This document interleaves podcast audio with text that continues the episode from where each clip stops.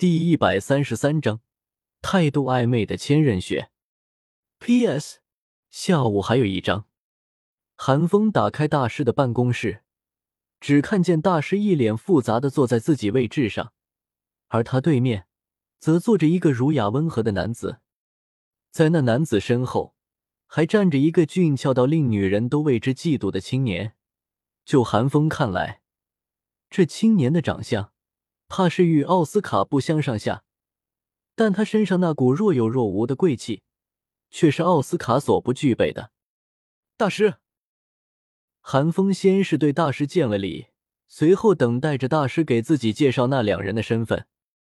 大师听见韩风的声音，仿佛这时方才反应过来，连忙给韩风介绍道：“这位是七宝琉璃宗的宁宗主。”韩风听到七宝琉璃宗的名字。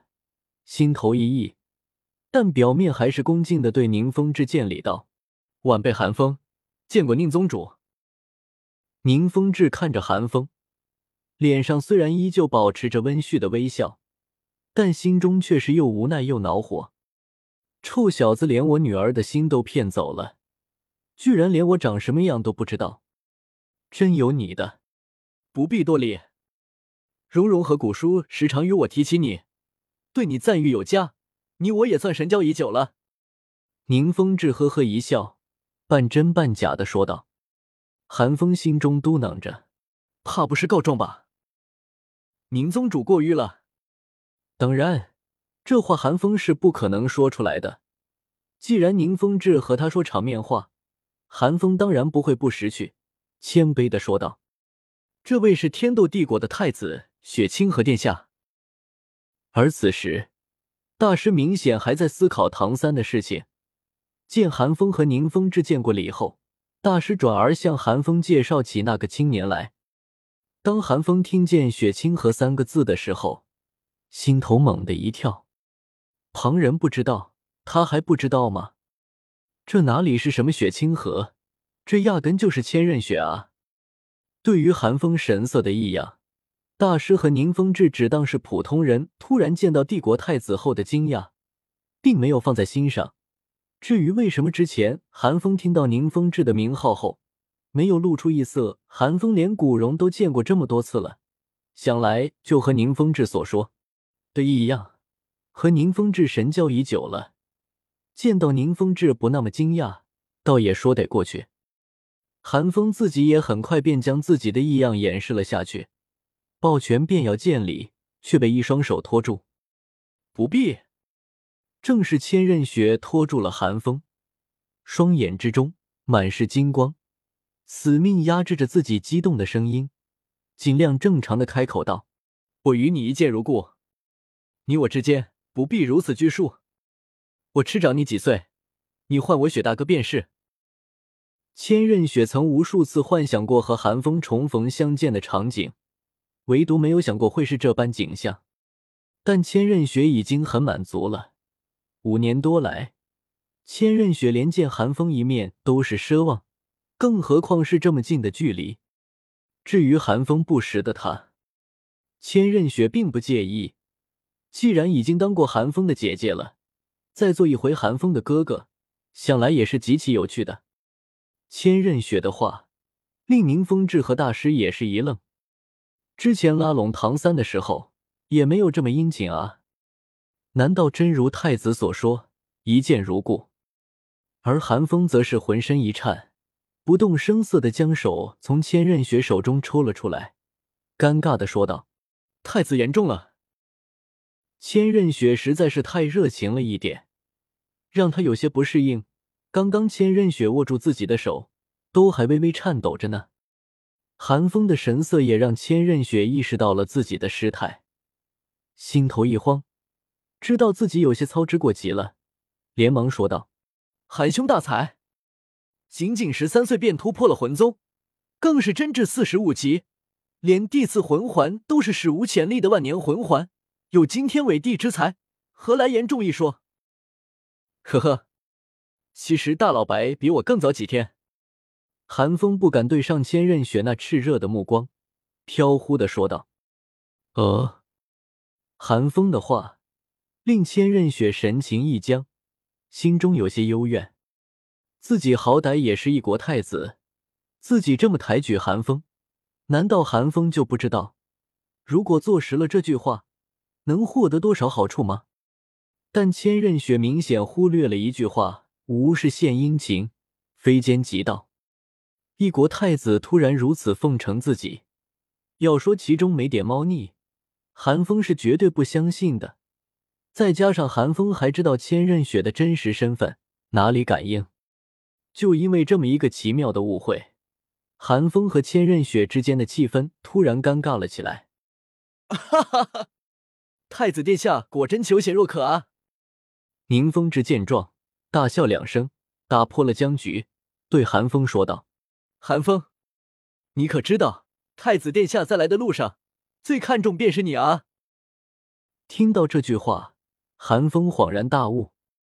且先不说宁风致这句话是真是假，至少韩风从宁风致的这句话之中明白，原来千仞雪和宁风致是来招揽自己的啊！